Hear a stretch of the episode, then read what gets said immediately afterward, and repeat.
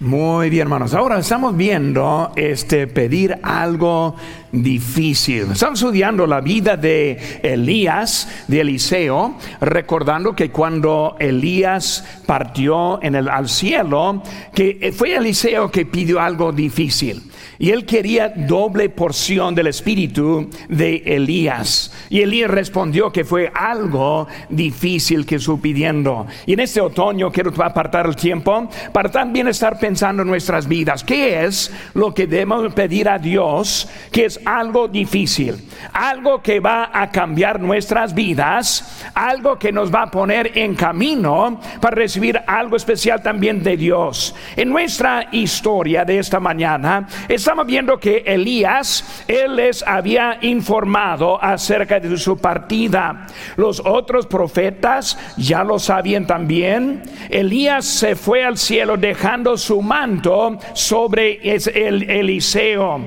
Ese manto representó la nueva posición de Eliseo también mostró el poder aplicado en la vida de él. Y ahora vemos que Eliseo está para empezar su ministerio sin su maestro, sin quien siempre estaba guiando.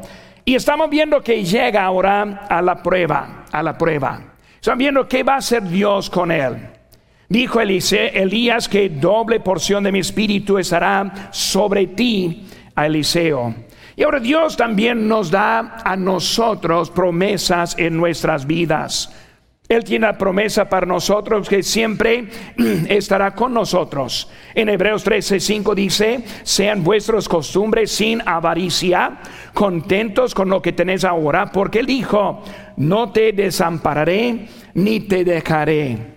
Dios también provee por nuestras necesidades. Filipenses 4:19 nos dice, mi Dios pues suplirá todo lo que os falta conforme a sus riquezas en gloria en Cristo Jesús. Dios provee y proveerá todo lo que necesitamos en la vida si le ponemos en primer lugar. Mateo 6:33 dice, mas buscad primeramente el reino de Dios y su justicia, y todas estas cosas os serán añadidas. Por eso la pregunta, ¿por qué nos preocupamos por esta vida? Porque vivimos así que nos tuvieran estas promesas. Las, las citamos, las sabemos, pero vivimos una vida de ansiedad y preocupación y muchas veces en desobediencia simplemente porque no confiamos en lo que Él nos ha dicho. Pedir algo difícil. Y para algunos está pensando, pues, pastor, dirección de Dios en realidad es algo difícil. Y yo estoy viendo que en realidad hay muchos que batallan para encontrar esa dirección. Muchas veces porque tenemos malos conceptos acerca de la dirección de Dios. Hay promesas que están mal aplicadas. Cuando él dijo, no te desampararé ni te dejaré, esa promesa no implica donde tú quieras andar que hay bendiciones para ti. No implica la conducta que tú quieres hacer va a ser algo que Dios va a usar no es una promesa aplicada simplemente a tu gusto. Él está conmigo, por eso hago lo que yo quiera. No, no está diciendo eso. La dirección de Dios es encontrar lo que Él quiere para nosotros. Un mal entendido. Soy salvo y ahora yo puedo hacer lo que yo quiera y todo estará bien porque yo paso la eternidad en el cielo. Y muchas veces aplicamos promesas simplemente para ponernos en una vida cómoda y no entendiendo que Dios tiene algo especial para tu vida. Tú eres salvo para hacer algo para Dios. Él quiere algo grande en tu vida, pero muchas veces nos falta esa dirección. Malentendido y malentendimiento de la dirección de Dios. Cuando dijo Proverbios 5, 3, 5 y 6, fíjate de Jehová de todo tu corazón y no te apoyes en tu propia prudencia. reconócelo en todos tus caminos y Él enderezará tus veredas. Dios quiere usarnos a nosotros.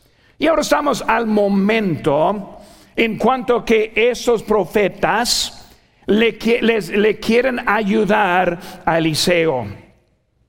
Ellos ya saben que Eliseo es el varón de Dios.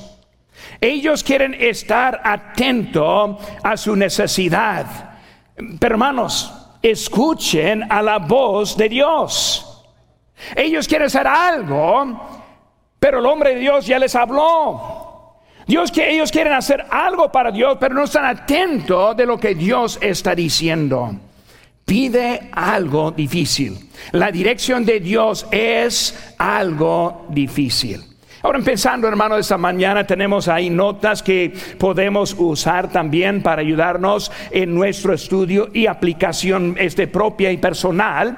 Cuando están viendo eso, hermano, vamos a viendo lo que Dios está haciendo en este pasaje con estos hombres. Primero, vemos que es imperativo estar presente. Es imperativo estar presente. Versículo 15 dice, viéndole los hijos de los profetas que estaban estaban en Jericó, recordando la historia que él estuvo en Betel, que estuvo en Gilgal, que estuvo en Jericó, pero vemos que los que estuvieron en ese momento eran solo los de Jericó. Si queremos que Dios nos use, es imperativo que estamos presentes.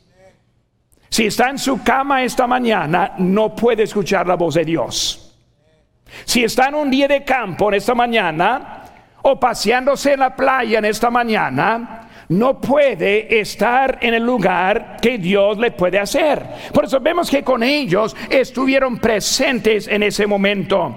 Vemos que su presencia promueve una posición posible. Su presencia promueve una posición posible. Vemos aquí que los profetas de Jericó, Hubo más que esos profetas. Ese cuando vemos en Primero de Reyes capítulo 19, nomás unas páginas para atrás en su Biblia, podemos leer aquí lo que estuvo pasando en eso. Sigan conmigo. Aquí en Primero Reyes capítulo 19, versículo 18 dice, y yo haré que quedan en Israel siete mil cuyas rodillas no se doblaron ante Baal y cuyas bocas no lo besaron.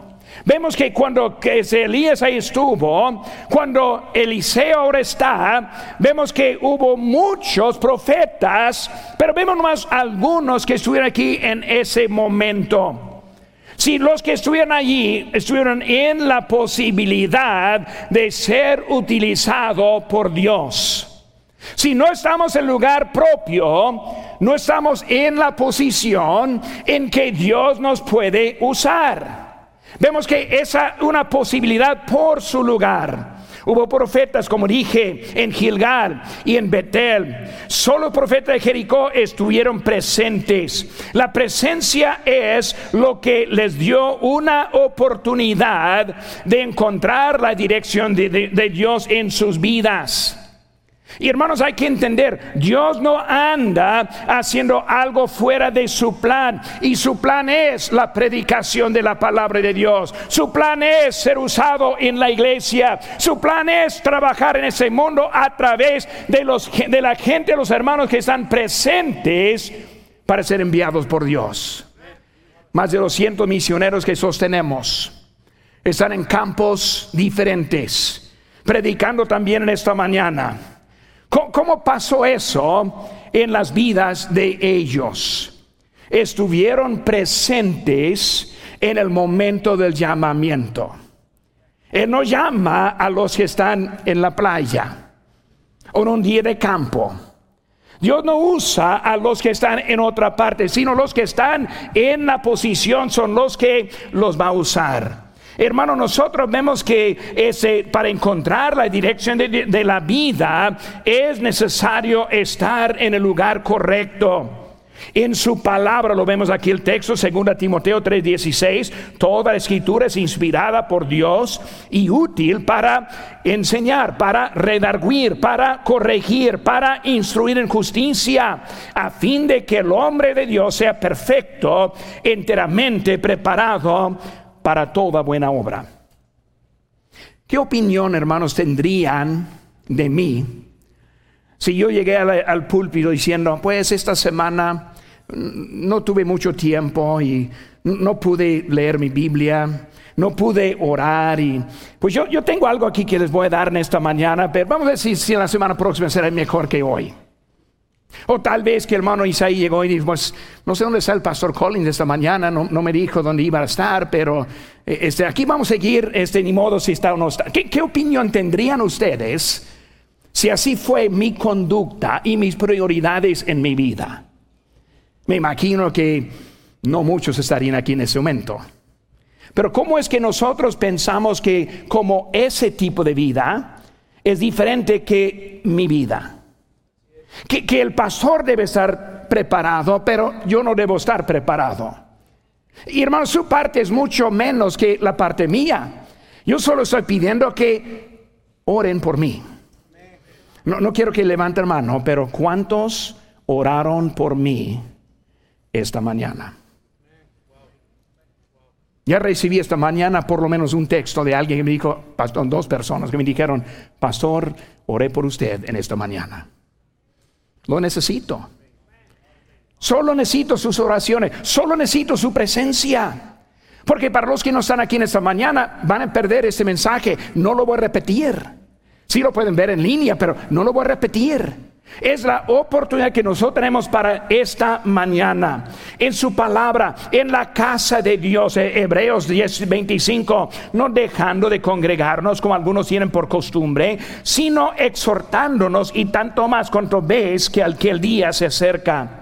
Es, una responsabilidad a nuestro pastor, como dice en Hebreos 13, 17, obedecer a vuestros pastores y sujetaos a ellos, porque ellos velan por vuestras almas, como quienes han de dar cuenta para lo que hagan con alegría y no quejándose, porque esto nos es provechoso. Hermanos, debemos entender que Dios tiene algo para nosotros en nuestras vidas, pero en donde estemos Abre la oportunidad. Abre la oportunidad. Pero muchos no quieren esa oportunidad. Muchos no están presentes en lugar tan importante. Vemos también que su presencia provee la percepción propia. Su presencia provee la percepción propia. Ellos vieron el espíritu de Eliseo. Todos conocieron a Elías pero todos no lo vieron a, Eliseo como el varón de Dios hasta este momento. Y en este momento ahora ven algo diferente en Eliseo. Hermanos, no tener buena percepción viene de consecuencias en nuestras vidas. Muchas veces no vemos tan importante la vida cristiana práctica que como debemos vivir. No ven tan importante la casa de Dios. Algunos piensan que pues en línea es suficiente o como ni quieren estar en su casa. Hermanos, es algo este por Dios para nosotros. ¿Qué vemos aquí, hermanos, en versículo 23? Dice, después subió de allí a Betel y subieron por el camino, salieron unos muchachos de la ciudad y se burlaban de él diciendo, calvo, sube, calvo, sube. Y mirando él atrás los vio y los maldijo en el nombre de Jehová. ¿Qué vemos con ellos? No estuvieron presentes y, vieron a ese hombre como, en otras palabras, un pelón. Quisieron burlarse de él. De él.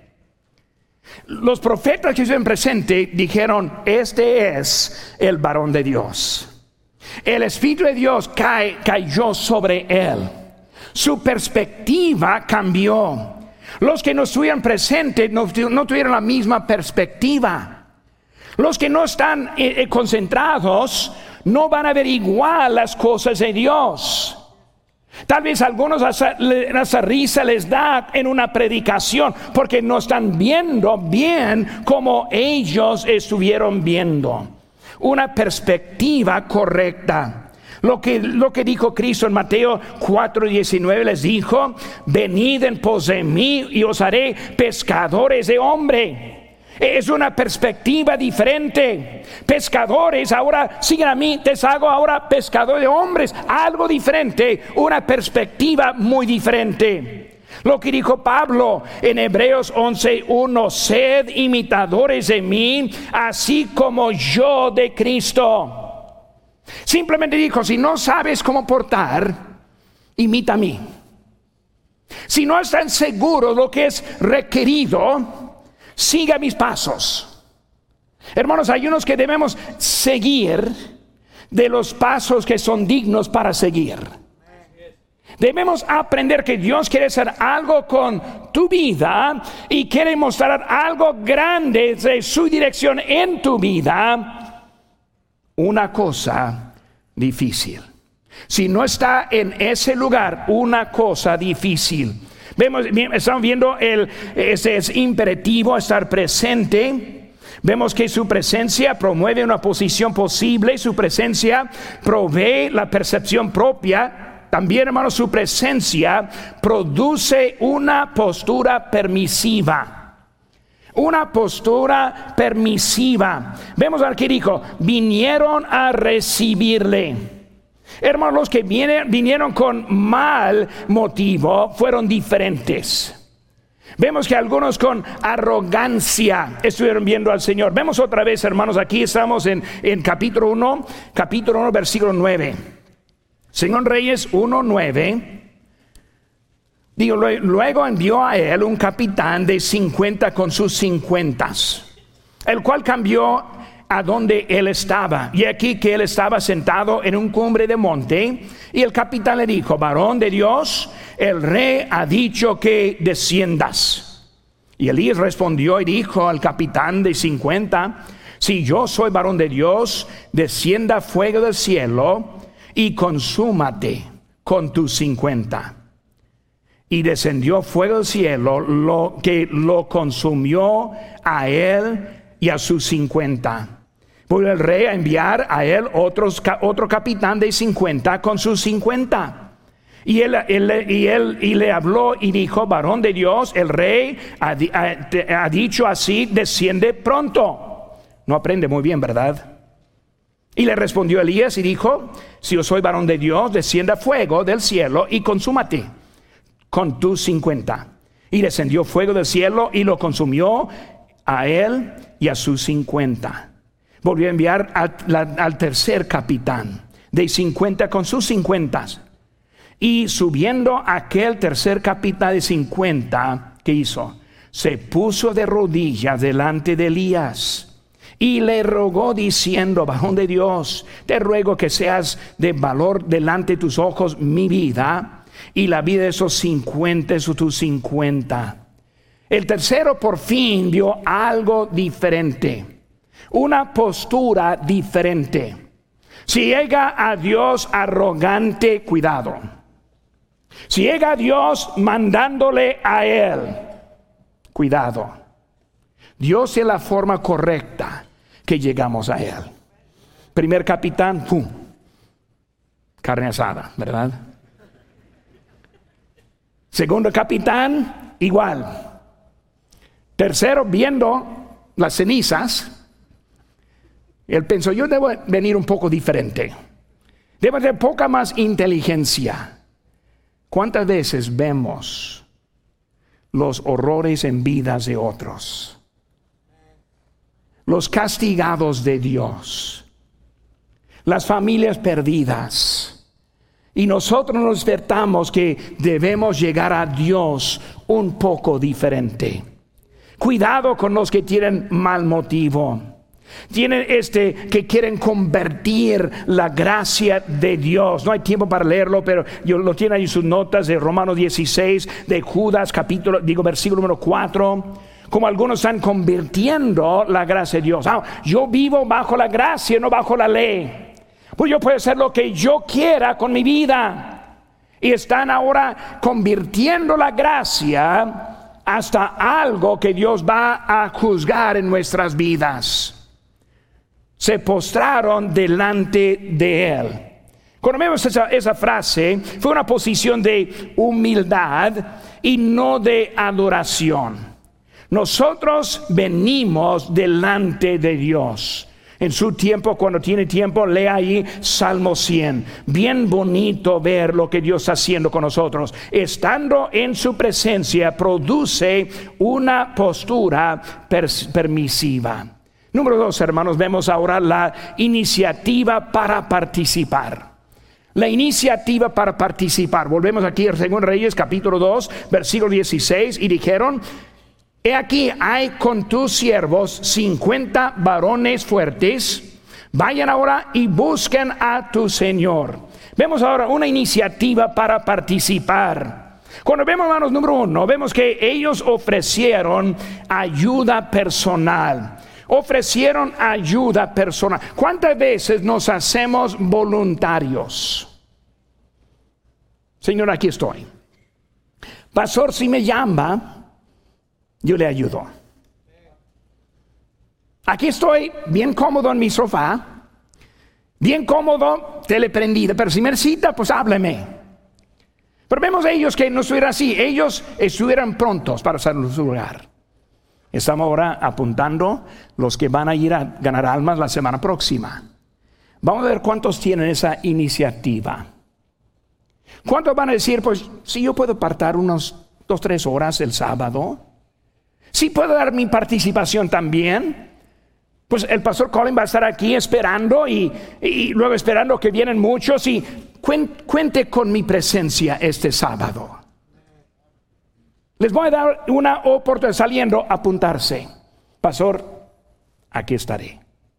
Vemos que ellos, su iniciativa fue algo tremendo que ofrecieron en ese momento.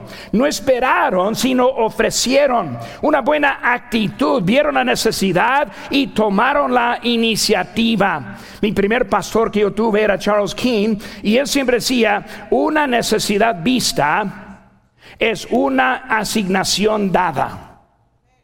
Cuando vemos una necesidad es mi tarea. Queremos ir a todo el valle con invitaciones para el domingo de Open House. Es una necesidad mucho más que mi equipo y yo. Mucho más que los diáconos y los maestros de los grupos. Mucho más de los que están sirviendo, sino es una tarea grande que necesitamos de muchos. Es una necesidad y quiero decir, yo voy a tomar mi parte Voy a tomar mi parte en esta tarea. Es una tarea dada cuando Dios está usándonos. Ellos involucraron a los que estuvieron presentes. Vemos que eran 50, el número de los que estuvieron 50, varones fuertes, lo mejor de que ellos tuvieron. Hermano, quiero que usted venga, que no, no envíe a otro, algún cojo. No, gracias a Dios por ellos también. Pero va a ser difícil ir casa por casa.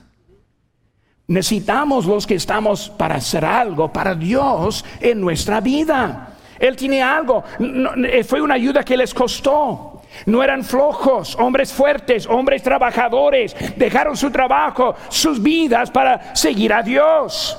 Ellos tuvieron también sus pensamientos.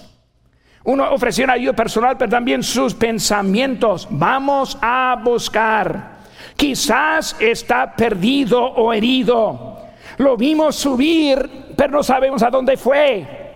Pues quisieron ofrecer ayuda, pero hasta que en ese momento con poca dirección en su vida. Ellos quisieron hacer algo, pero fue algo inútil, algo que no servía para nada. Y luego vemos que también implementaron su plan. Vamos a buscarlo, lo haremos, vámonos. La cosa bonita y buena es la iniciativa. Pero vemos que toda esa iniciativa no resultó en absolutamente nada. No lo hallaron. Buscaron, pero no estaba. No escucharon a la voz de Eliseo en ese momento. Debemos tener la iniciativa para participar en la obra de Dios. Por eso hemos visto, hermanos, en realidad dos positivos. Primer positivo era imperativo estar presente. Buenos, 50 hombres. Los que de Jericó, buen trabajo están presentes. Hermanos, en esta mañana, los que están aquí presentes, buen trabajo. Aquí estamos presentes. Los que están en línea ahora sintonizando, buen trabajo. Eh, por lo menos está ahora para escuchar la voz de Dios. Vemos también no solo ese positivo, sino también la iniciativa para participar. Sí, pastor, cuente conmigo. En línea, quítate de tu sofá. Hermanos, aquí, de las sillas cómodas. ¿Cuántos subieron aquí el miércoles? Levanta la mano. Buen número. Pues baja la mano. Esas sillas no subieron. Sillas duras. Pero tenemos cómodas esta mañana. Dios tiene algo para nosotros. Decíamos la iniciativa. Hermanos, también vemos ahora el negativo. El negativo es número tres la importancia de escucharlo desde el principio. La importancia de escucharlo desde el principio. Hombres, qué bueno que están ahí presentes. Hombres, qué bueno que tienen la iniciativa, pero escuchen ahora a la voz del quien está mandándoles. Versículo 17 dice más, ellos le importunaron hasta que avergonzándose dijo, enviad. Eliseo, ¿no te importas de Elías? E-, Eliseo, ¿lo quieres matar para tomar su lugar? E-, Eliseo que está, bueno, bueno, que vayan. Ellos insistieron hasta que les envió. Ahora siguiendo, hermano, versículo número 17. Entonces ellos enviaron 50 hombres, los cuales lo buscaron tres días, mas no lo hallaron. Y cuando volvieron a Eliseo, que se había quedado en Jericó, él les dijo, no os dije que no fueses. Pues vemos, hermanos, ahora número tres, importantes, importancia de escucharlo desde el principio. Ellos presionaron a Elías sus preferencias, sus preferencias, importunaron, molestaron, insistieron no, no pasó, yo creo que es mejor este lugar, esta tarea, esta hermanos, y muchas veces queremos poner nuestras ideas en lo que Dios quiere hacer con nuestras vidas. No, bueno, pero pastor, yo asisto como puedo. Cuidado con esa frase. Porque dudo que asiste como puede. Pero pastor, yo, yo voy a ser obediente cuando yo pueda. Yo voy a ofrendar cuando tenga dinero. Yo voy a servir cuando me sobre poco tiempo. Y muchas veces ponemos nuestras ideas en lo que pensamos que es la obediencia, las preferencias. Ellos insistieron en Juan 8, 7 dice, y como insistieran en preguntarle, se enderezó y les dijo, el de que de vosotros esté sin pecado, sea el primero en arrojar la piedra contra ella. Ese milagro, con ese momento cuando su la señora en media, la, mujer adúltera, y él ahí estuvo escribiendo, ellos insistiendo, insistiendo. Bueno, tienes mi atención. Y vino la pedrada, no a ella, sino a ellos. Y uno por uno saliendo con vergüenza por lo que habían hecho. ¿Por qué no escuchamos desde el principio? ¿Por qué no respondemos al mensaje en esta mañana? ¿Por qué nos quedamos en la silla sentada o parada cuando Dios está tratando de llamar la atención? ¿Por qué no apuntamos en nuestra agenda el sábado, nueve y media, primera prioridad. Porque no estamos en, en eso, tenemos nuestras ideas. Pero pastor, voy a hacer lo mejor que yo pueda. Voy a portarme mejor con mi esposa en esta semana. Le pregunto a ella si, si está funcionando. Tenemos nuestras ideas y no estamos sujetos al varón de Dios desde la primera vez. Cuando Dios está hablando en esta mañana, ¿por qué no respondemos? Los que no conocen a Cristo, ¿por qué van a dejar otra oportunidad? Si no está seguro de salvación, ¿por qué va a esperar otro día más? Los que necesitan ser bautizados, ¿por qué están esperando? No, pues pastor, yo tengo mis ideas. Es de eso que estoy hablando. Tener un cuarto listo, ropa para cambiarse, todo en orden, nomás su obediencia. Deme un pretexto, le ayudo. Dígame por qué no, yo le digo por qué sí. Pero pastor, yo estoy bien, no, no estás bien. Si no estamos obedientes, no estamos bien. Tenemos nuestras ideas. Pero pastor, yo pienso. Pero pastor, yo creo. Pero pastor, todo es igual. No, todo no es igual, hermanos. Con ellos no era igual. Necesitan escuchar desde el principio de lo que Dios quiere hacer con la vida. Pero saben que hermanos, Dios permite la persistencia. Permite la persistencia. No, pastor, yo no puedo. Bueno, que no. No, pastor, otro día. Bueno, otro día. No, pero pastor, cuando tengo más tiempo. Bueno, cuando tengas más tiempo. ¿Quieres saber cuántos en los años de ministerio que han dicho mañana y mañana nunca vino? ¿Quieren saber cuántos funerales que yo he predicado sabiendo que el hombre en ataúd rechazó las oportunidades? ¿Quieren saber cuántos han salido desobedientes para desanimarse y jamás volver a la casa de Dios? En eso yo hablo de aquí en Lancaster también. Nuestras ideas nuestras ideas. Bueno, Dios te permite. Persona que no conoce a Cristo, adelante. Ojalá que no choques en camino a la casa. Ojalá que no sufras un infarto. Ojalá que tengas otra oportunidad. Pero si tú quieres salir así, lo permite Dios otro bautismo, otro obediencia, otro miércoles, otro domingo, otro domingo en la tarde. Bueno, adelante. Pida algo difícil. Dirección de Dios en tu vida. Comienza con la salvación. Sigue con el bautismo. Sigue con la existencia. Sigue con el culto de la tarde. Sigue los miércoles. Sigue el sábado. Pida algo difícil.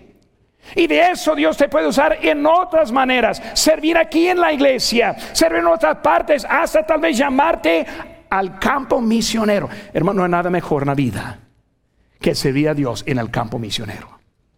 Muchas veces me pregunta alguien, Pastor, ¿extraña México? Claro que sí. Claro que sí. Ah, no está contento. Estoy muy contento aquí. Pero Dios me puso un buen lugar allá como me puso un buen lugar acá. Obediencia, hermanos, tiene beneficios para nuestras vidas. Pero hay que escucharle desde el principio.